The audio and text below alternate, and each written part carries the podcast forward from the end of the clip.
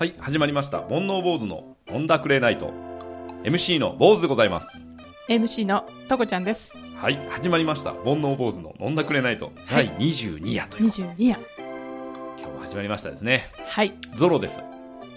ゾロ目です、久ね。々のゾロじゃないですか。本当ですね。ねえ。二度目のゾロですよ。いや、これ、次もまた行きたいですね。サザンオールスターズ？なんでいきなりそう。33はサザンオールスターズ。反応できなかった、今何も。えー、22ということでね、はいえー今日も頑張っていきましょはい。う。まずは、えっと、ちょっとね、お礼をしたいなと思いまして。はい。えー、岡山のぶどう親父さん。はい。ね、毎回聞いていただいてね、ありがとうございます。メッセージもお何度かいただいてるんですけれども、うん。なんと先日ですね、えー、ぶどう親父さんから、えー、その農園で育ったぶどうをはい。頂戴しまして、いやー、本当にありがとうございます。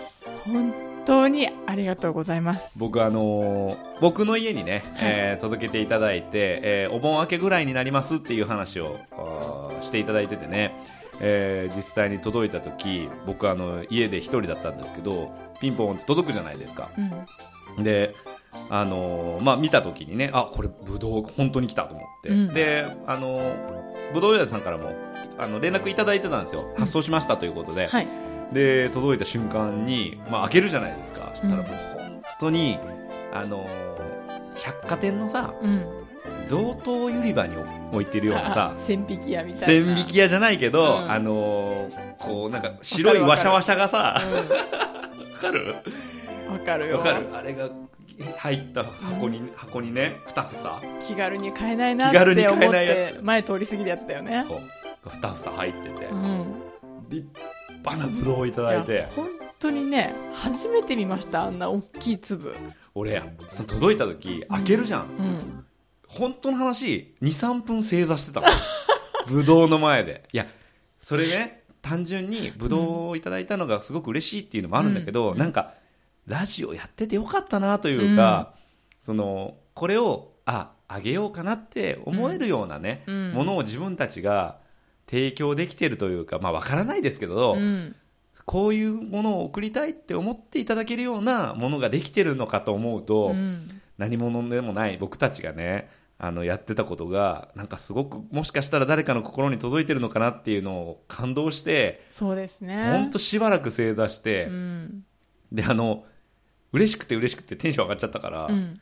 そこにねあのぶどう農園のあのこうなんていうのチラシみたいなのが、ね、入ってて、そこに携帯番号書いてあったんですよ。はい。オフィシャルのねうん。あの書いてあったんでもうすすぐ自分の携帯から電話しまして。あそうだったんですか？もう届いた瞬間ちょっうん。と夜遅かったんですけど、もはい。う今のこの思いを、うんうん大事。ね、であの先方にも、うん。もう届いたっていう連絡が多分行くから、はい。黒猫山とからね、うん。行くからこれは今しかないと思ってあのお電話させていただいてあの東京でラジオやってます。坊主と申しますっつって。したらねあのぶどう屋さんすごい言い方で、うん。遅かったんだけどね時間は。ああラジオと同じ声ですねって言われて、そりゃそうだよ。ねでもなんか嬉しくなっちゃって、えーどんな声してました？ああのね、うん。えー、ぶどう農園をされてそうな声してたね。どんな声なんだよ。いや優しいえーでしょうね。成人男性のね、うん。優しいこう朗らかな感じの、あのーまあ言ったらあれですけど田舎のうん。お,、おじさんっていう感じの、うんうんすごいゆったりとしたね喋り方されるうん方でね、あのーあんまりハードル上げずに食べてくださいねなんてうん。言われてね、へー。あの冷やしてね食べた方が美味しいですよっていうのを教えていただいてね、であのもうその日のうちに僕もいただいて、えー半分ね房を縦に半分に切りまして、はい。えータッパーに詰めてね、えー次の日にとこちゃんにね、はい。えー駅の改札越しに お渡ししましてですね。ねすぐにもらってね食べてね。その日のうちにいただきました。美味しかったあ。な本当にねなんかただただ甘いってわけじゃなくて、うん。なんていうの上品な味。わかるあの、本当にねごまをするつもりも、うん。およいしょするつもりもないけど、うん。俺こんなに美味しいぶどう食べたことない。私も私も、ちょっとねあのなんだろう比べ物にならないっわかる。て言えばいいのかな。ちょっとねこれからブドウ買えなくなっちゃったらどうしようって思っちゃう。俺あれからぶどう買ってないんだよ。私も。ちなみにトマトも買ってない。わかる、わかるよ。そう。あのぶどうかあえっとご紹介をねあのしさせてくださいっていう話をしたら、まあちょっとだけ名前出すぐらいにしてくださいってねテレ屋なんでなんておっしゃられてたんでちょっとだけね岡山県の岡山市東区瀬戸町に、えーあるね花沢ぶどう研究所という、えー、ぶどう農園の、うん。おーまあ、代表の方が、えー僕たちのね、えーラジオを聞いてくださってて、えーそのね代表の品種がね僕あの前から知ってたんですけど、うんこの品種の名前はね、うん瀬戸ジャイアンツうん。うん。というね、えーまあ、黄緑色ですかね、うんえーマスカットうん。と、えーハイベリーこっちはね、えーいわゆるブドウの色うん。紫がかった黒色っていうんですかね、えーのおぶどうを一房ずつ送っていただきましてね、まあ、どちらもあの種なしで皮うんのまま食べれる、うん。えーぶどうで、まあ、味はね、えー少し違うんですけれども、どちらもその皮なしあ皮ごと種なしでね食べれるぶどうで。まあブリブリで美味しかったね。あー本当にね、プリップリだった、本当に。いわゆるさ、うん。その種なし皮ごと食べれるぶどうって、うん。まあ食べたことありました。あちなみに、えっと、種なしで皮ごと食べられる日本で最初の品種がこの瀬戸ジャイアンツ。ですすごい。先代が、すごい。よ。えーあのー作られたそうでね、えっとちなはあちなみにねあのとこちゃんが前回ねいくつぐらいの人なんですかねって言ってたじゃないですか、うんはい。えー59歳あら、ぶどう親父さん。あら、ダンディ。見た目はねあのもうマイナス10歳ぐらい。え、見た目見たことあるいやいやあの自称でおっしゃってましたね。じゃあそうだな、郷ひろみみたいな人って思ってればいいかな。そうだねすごいですよねもう40代後半までねあの医療関係の仕事をしてたんですけどあ、そうなんだ。あの両親がねあの、まあ、高齢ということもあったりね作業、うん発送作業とか大変そうでブドウの知識ほぼゼロだったのに、まあ、早期退職して後を継ぐというねすごいな。すごいよ、その、覚悟。ねうん。美味しいはずだよ。だよな。やっぱその人の気持ちだよ。作ってる人の気持ちが味に出るんだよ。美味しかったよ。これね絶対そうなんだよ。なんとは。通販でも買えます。変えちゃうんですか？ちょっとね、えーさっきねホームページ見たらね、うん。怪しいです。もう今年はダメかもしれません。え、はい、もやっぱりねあの旬があるんでう、そっか。そうなんですよ。ただへねー。あのここで作ったブドウで、うん。えーなんとワイン作ってますちょっと待って。ジュースも作ってない？知ってんねだって、だって、ツイッターの、ツイッターの名前がグレープジュース100%だもん。そうなんだそそうジュースも作ってるしね、えーレーズンも作ってるんですよう。な手作りのマジかよ、おい。この辺りはねちょっとおそらくなんですけど今もまだ買えるはずなんでねあのまあ皆さん一度花沢ぶどう研究所のホームページをねしっかりしたホームページあるんで、はい。ぜひ見ていただいてそうですね。この。ね思いみたいなものもねいいんですよ、うんうんうん。かっこいいんですよ、いや、本当一回でいいから食べてほしいですね。皆さんにも。美味しいよ本当にね一粒でもいいから。いやわかるわかる？もうね概念変わるよな、もう一房とは言わないよ。うん一粒でいいからた、もう人生で一回だけでいいから食べてみなって感じ。俺瀬戸ジャイアンツ一粒食べた時概念変わったわ変わった。なあうん。ここだけの話なんですけど何ですか？第2便が来るそうですこ こだけに収まんねえじゃん、それ。花沢。花沢。いやなんかねあのお願いしてないんですよ。決してこっちからじゃないんですけど、あの第2便送りましょうかっていただいて、うん。あのいやいやもうそんなこんないいものをもう2度も受け取れませんが、うん。送られてきたら喜びます。ねえ、お願いしてんじゃん。ちなみにあの独り言ですがみたいな感じでぶどう屋さんもはい独り言ですが、あのワインやあのレーズンもあるんですけどちょっとみたいな待ってよ。え何でも断りませんっつってちょっと、いいの？まあ今ね、あの、まあちょっと今、この配信の時はわからないですけど、今現在結構あのバタバタっていう時期らしくて、そうなんですね。はい、あの、まあもしかしたらね、えー第二便がいただけるのかもと、またその時はね、大々的にやばいです。やばいよね。レーズンとかさ、やばいよね。やばいわかんない。想像つかない。ジュースもやばジュースもやばいね。うんワインもやばい。いよ。やばそう。いや、本当に美味しいぶどうなんでね、皆さんね、あの、まあ、決して、あー安いものではないのでね、はい気軽にとはいかないかもしれないですけど、ね。何かの記念とかね。贈り物とかでね、うんえーぜひね、えー一度見ていただけたらなと思います。えーぶどう屋さん、本当にありがとうございます。ありがとうございます。それでは、えー今日もね、すいません、また忘れてました。えーそれでは、ありがとうございますで終わっちゃったから。えーそれではですね、えー今日も楽しんでいきましょう。せーの、乾杯はい、それではですね、えー先日の、えーオンライン飲み会、はい。えーこの煩悩坊主、坊主主催でですね、オンライン飲み会をさせていただきまして、はい。えーその報告をね、えーちょっとしようかなとはい思っております。い、やー、あの、8月、えー去る8月15日、日曜日でしたね。はい。えー加藤さんの誕生日ですね。そうなの、はい、そうです。そうですね。に、えー20時からね、えー煩悩坊主のおぼんぼんナイトということでね、このタイトルはとこちゃんが考えてくれたんですけれども、はいえーお盆のね、最終日になったんですかね、えー夜にね、皆さんでオンライン飲み会をさせていただきまして、えー私、坊主ととこちゃんとね、えーその他8名、はい。えー後から参加を合わせたら9名はい。のさご参加いただきまして、本当に楽しかったですね。本当にありがとうござありいました。がとうございます。あのーまあ、古太郎さんというね、はいえーミシガン州でお仕事されてる、えーリスナーさんがいらっしゃるんですけれども、はいこの方のね、ご好意で、えーまあ、 Zoom のね、うんえーあミーティングを開いていただきまして、はいえーまあ、開催することができたんですけれども、まあ、アメリカから、兵庫県、岡山県、うん。えーどこや？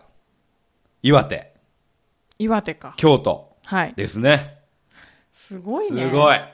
近い人誰もいないっていうね。そんなことないよ。あ、そっか。はいあやほさんは近いか。あと、かいわれくんとにおろしさんは東京なんでね。だけどね、まあ、大したもんだよね。本当にね。緊張しましたよ、私。ねえ、うん。俺全然緊張しなかったけど、してたね、ちょっとね。してましたよ。うん何に緊張したらいいんかわからんからな。なんかほら、オンラインで喋るっうて、ん。かぶっちゃうじゃないですか。まあね人と声が。まあねってなると、普段の間の取り方と違う取り方をしなきゃいけないから、難しいって思っちゃった。ちょっとだけタイムラグというか、ズレがあるからね、ズームは。うん。まあでもね、あの滞りなくというか大盛り上がりのね、うん2時間で。まあ流れをざっと説明するとですね、まず自己紹介が名前と住んでるとこと好きなポッポッドキャスト版、あ、ポッドキャストの好きなとこだ。うん。ね。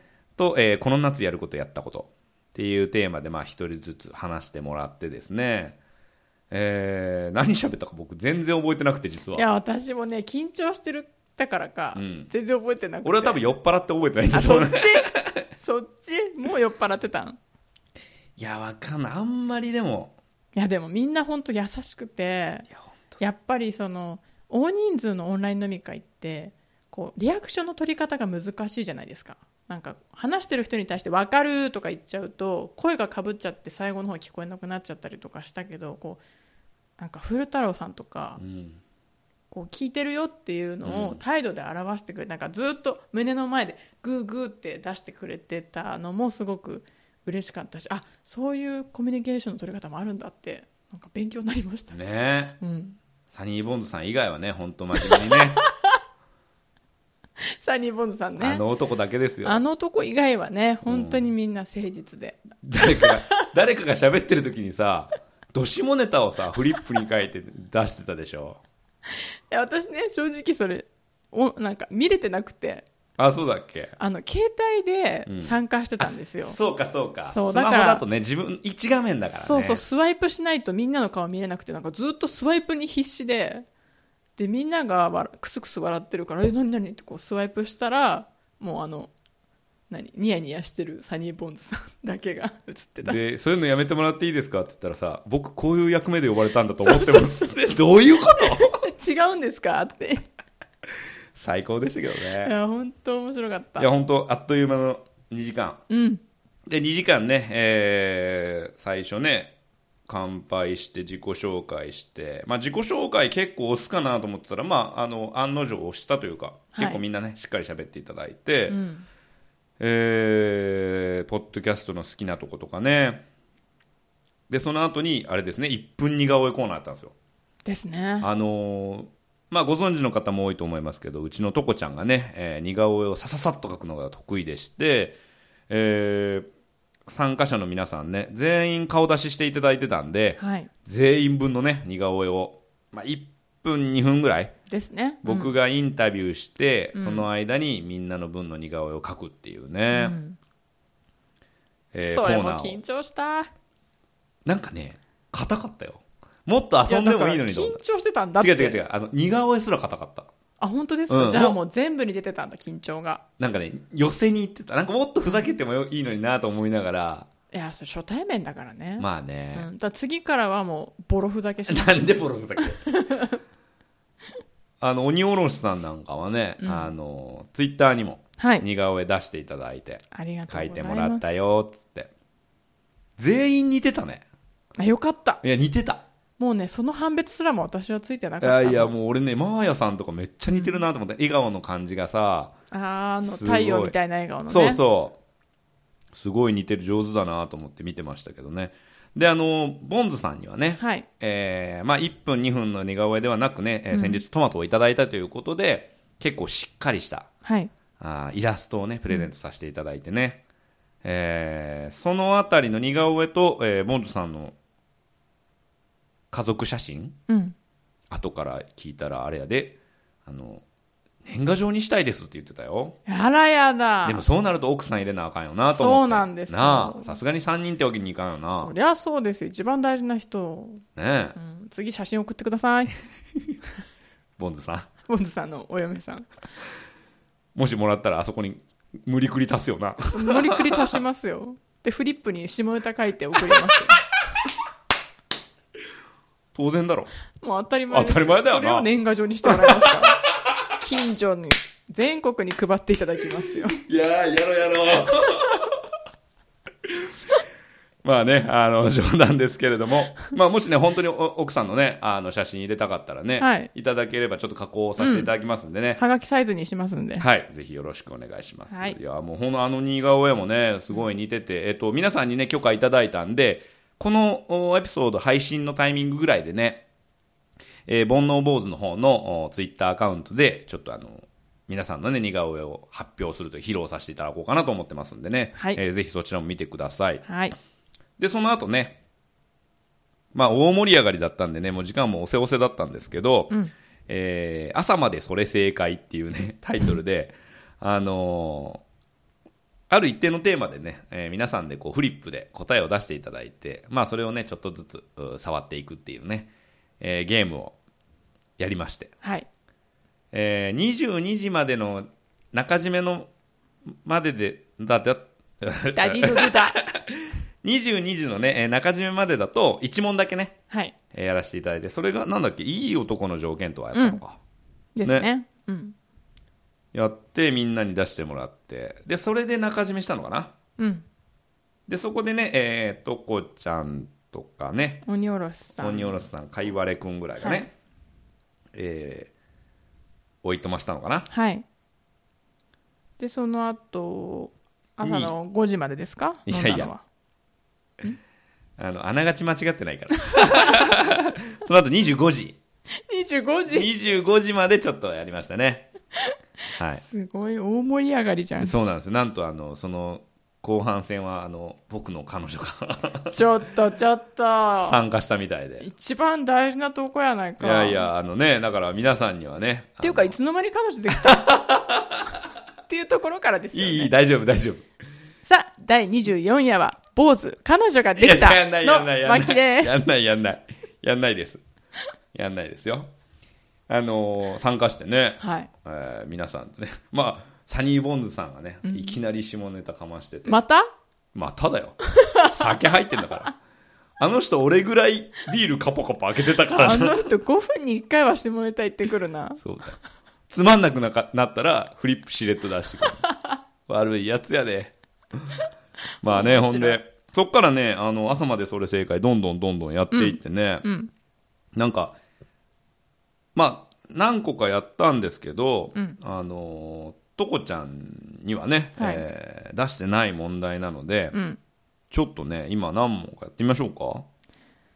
へーあのね、今、ちなみに考えてるテーマで言うと、うん。えー家の中の必需品3つうん。とか、うん。えー年を取ったなと感じる瞬間は、えーちょっと苦手なことは、えー夫婦カップルにとって大切なこととは、あと、テンションが上がるもの、うん。えー怖いものといえば、うん。さらりと言えたらかっこいい言葉は、あと僕がこれ考えたんですけど、マイケルといえば誰？え結構それいっぱいいるな。面白い。まあ私は一人しかいないけど。面白いやろ？面白い。じゃあマイケルからいく。マイケルから行く？そんなん一人しかいないじゃん。ちょ待って、そうなん？そうでしょうよ。マイケルでしょマイケルといえば一人？一人よ私にとってはね俺はこの人かこの人っていうのがあるんやけど、トコちゃんのを当てに行こうかな、じゃ来てよあ。オッケー。来てみてよじゃあ、いいね。じゃあ、せーので言おうか。いいよマイケルといえばで、はいごめんなさい。じゃあ、せーので言うね。はいマイケルといえば誰？せーの、富マイケル・ジャ岡。クソン ね富岡だろジャクソンか。いや、俺はそうだと思ったの。ジャクソンか、ジョーダン。うん。そうね。マイケル・ジョーダンね、うん。確かに。でもうトコちゃんは富岡かなと思って。いやあながちね間違いじゃないよね。嫌いじゃないのよ。富岡？嫌いじゃない、うん。うん、鋭い目つきとかね。は いはいはいはいうん。白い歯とかね。そうそうそう肌の黒さとかね。嫌いじゃないよ。マイケルね。でも、まあ、世の中にマイケルで有名な人いっぱいいますもんね。J フォックスもいるしね。そっか。うん。知名度で言うとジャクソンか。うんじゃないかなだよな。ジョーダンよりはジャクソンだよ。まあ、どっちかじゃないマイケルうんといえば。うんそうですね偉大な功績として考えたら2人かなマイケルで言うとジャクソンの方が全然。マイケル・ダグラス俳優 もうそれが入ってくるなら富岡もいるだけ。ダグラスと富岡かっていう感じですかね。でもこれやりだしたらいくらでもいけるよね。いやあといくらでもだって田中といえばとかさ。確かに鈴木といえばとかさ。確かにうんちょっと今度ね、あの候補にそうですね入れておきましょうか。まあ私にとってはもうジャジャクソン一人そうか。まあ俺もジャクソンかジョーダンだったな。うんうちのね一番上のお姉ちゃんがマイケル・ジャクソンのライブに行ったことがあってすごっすごかったのよしかもね全盛期よえデンジャラス日本で？日本であのもう失神者がいっぱいそうそうそう人がぶっ倒れるぐらいのライブの時。デンジャラスっていうもう一番売れたのかなあれは。一番有名な PV とか有名な曲が入ってるやつ。がね出たコンなんか世界ツアーをやったのよ。でお姉ちゃんその時ファンじゃなかったの。もったいない。そう。でね友達に行こうよって誘われてえー、行くかって言って行ったらファンになったっていう。ああまあそうだろうな凄まじいものを目撃してそこからもう当時はね VHS ですよ。それでね私はマイケルの PV を繰り返し繰り返し見てたんですよ。幼稚園ぐらいの時。そこから好き。へえまあでも幅広い層のねファンがいますもんね、うん。マイケル・ジャクソンはね、本当に。はい。次行きましょうか。はい。うーんとじゃあねなんやろ。う年を取ったなと感じる瞬間いく？ああいいですね年を取ったなと感じる瞬夜ね間うん。起きてられない。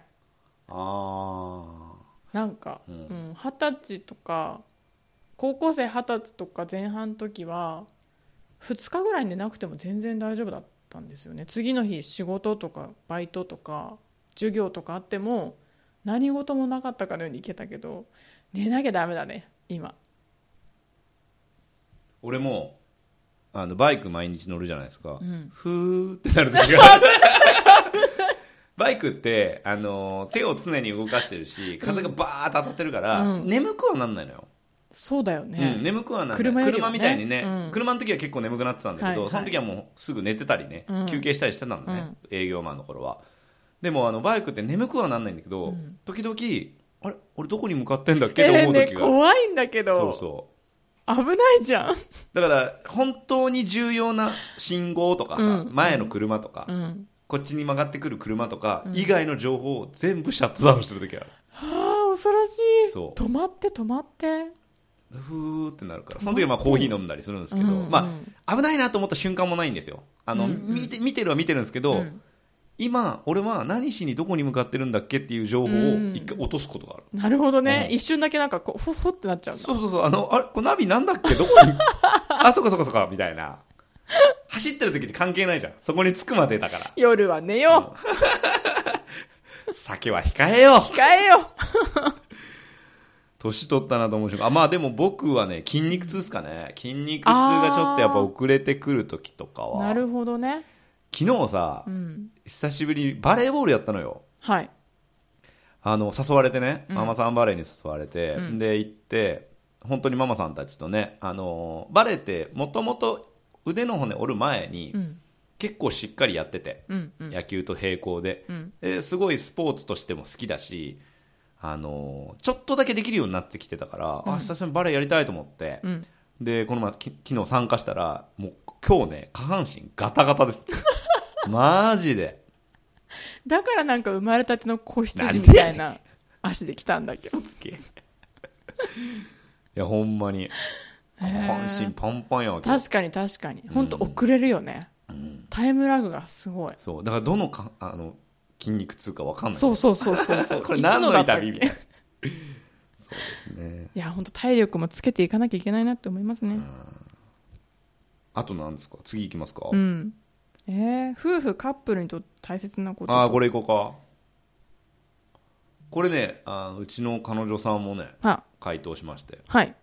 面白いこと言うなと思ったけどね。うーん。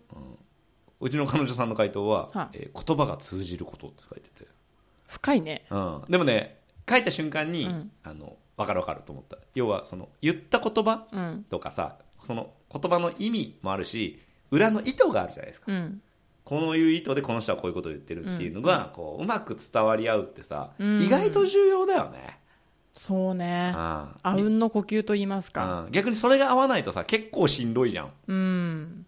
確かに。うん、なんかその辺のこう価値観っていうかなんかこう意思疎通がねううんまくできれば、えー、なんだろうな。夫婦カップルで大切なこと？なんかさ例えば一瞬盛り上がるっていう恋愛ってさ、うん。まああると思うんだけど、うん。そういうのってやっぱ見た目とかさ、まあうん。うん男性側だったら、うん。おっぱいが大きいとかさ、うん。なんかスタイルがなんかなんだろう好みのスタイルだとかさ、うん。なんだろうな部活が一緒とか、うん。そういうなんかこう巡り合わせみたいなのとか見た目的なじ要素って大きいと思うんだけど、はい。逆に長いこと付き合っていく、えー彼氏彼女になったり、うん。あるいは夫婦になったりってなるとやっぱりこう重要なことってあるじゃないですうか、ん。それとはまた別にね。そうですね、うん。付き合った期間が長ければ長いほど言うべきことは言う。聞くべきことは聞くってことかな。なるほどね。大事だね。そうですね。両親とか見てても思うけど言わなくても分かるでしょってなってきちゃうんだな人はって思っちゃうんですよねでそれがあらぬ誤解を招いていらぬ摩擦を招くっていうことが多々あるからそのもう一歩前でなんかもうちょっと一言加えればよりいい関係になるんじゃないかなって深い。思う。めっちゃわかるけどこれもうちょっと時間があれだかあー惜しいね。わかる。わかる。わかる。おごりですよねだから人の。うん言わなくてもわかるであろうっていう、ん。だってこんだけ年月共にしているんだからみたいな、そうだうね、ん、それはまあ勘違いだよって。傍から見たらそう思っちゃね。うん。だからその火が小さい時にさ、ううん。その問題を解決しとかないとさ、うんうんうん。火ってどんどん大きくなっていくし。ですね。うん。他に燃え移るからね。燃え移るしうね、ん。そうそう。でイライライラしてる時にその行動を見されるとさ、うん。もっとこそううだなんですよ。からさってなるよね。そう沈下できなくなっちゃうんですよね。そうなんだよな、うん。特に女性はねそうそうそうポイントカードシステムって言いますからね。ポイントカードちょっと時間がないのになんでそういう。いやいや溜まってからここ怒り出すああそれはあるかもしれない最初の1個目でね怒ってくんないっていうね、うんうんうん。まあね大事ですね。まあそれもねなんか貯めるなっていうのも努力しなきゃいけないなと思いますね。まあ女性としても。片方が悪いっていうことはないよね。そうそうそうこればっかりはね。うん。うんわ、かるわかる。早めに言っといた方が早めに謝れるかもしれないしね。これが嫌だったんだって早めに分かった方がいいしね。そうそうそうそう。わかるわ、うん。深い話してるな。深いなちょっとゲームだったのに。まあね皆さんにとってのね夫婦カップルに大切なこととは、うん。これをねぜひ教えてい教えてほしい、いね、特に長年の夫婦とかね。そうですね。ね。うん。だってほらそれこそブドウくれたねそうそう。ブドウ親父さんもうん。奥さんがね生きる糧っていうおっしゃってたじゃなういですか、ん。ね。あと、アメリカのね古太郎さんとかもね、ご結婚して、ね。お子さんも大きいからね、うあとはあれじゃない？ボンズさんとか、うんうんうん。あとジャクソン加藤さん。とかがねあのお子さんもいらっしゃるし、ねえなんかどういう工夫をされてらっしゃるのか聞きたいです。聞きたいね。先輩。方にね、はい。こんなところですかね。はい。はい。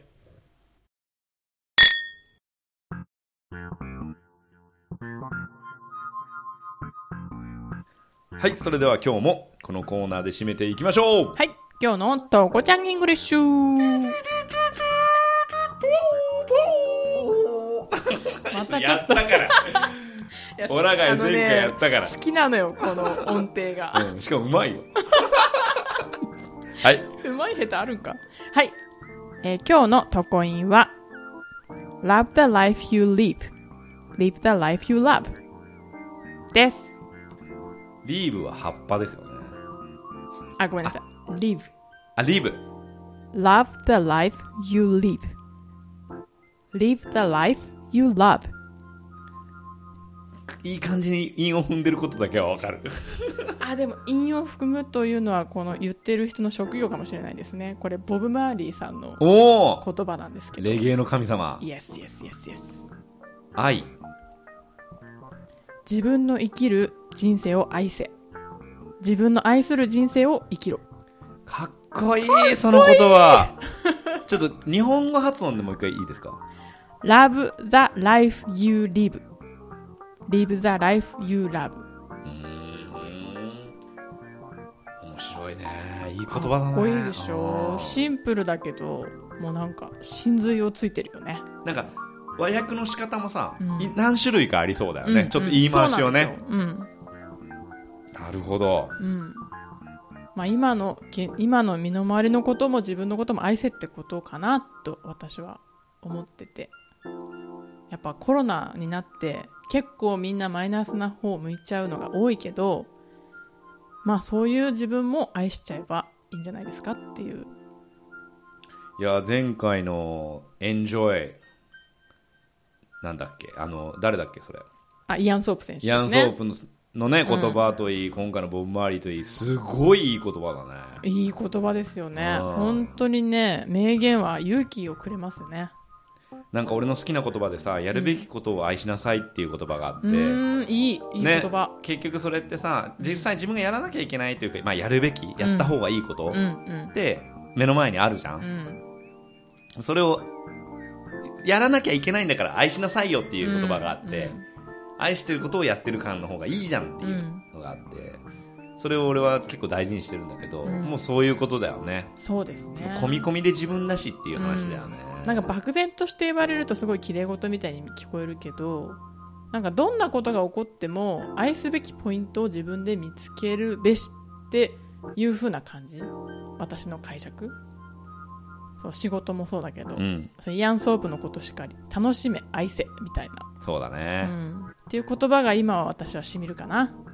素晴らしい。ありがとうございます。これいいね、やっぱこのコーナー。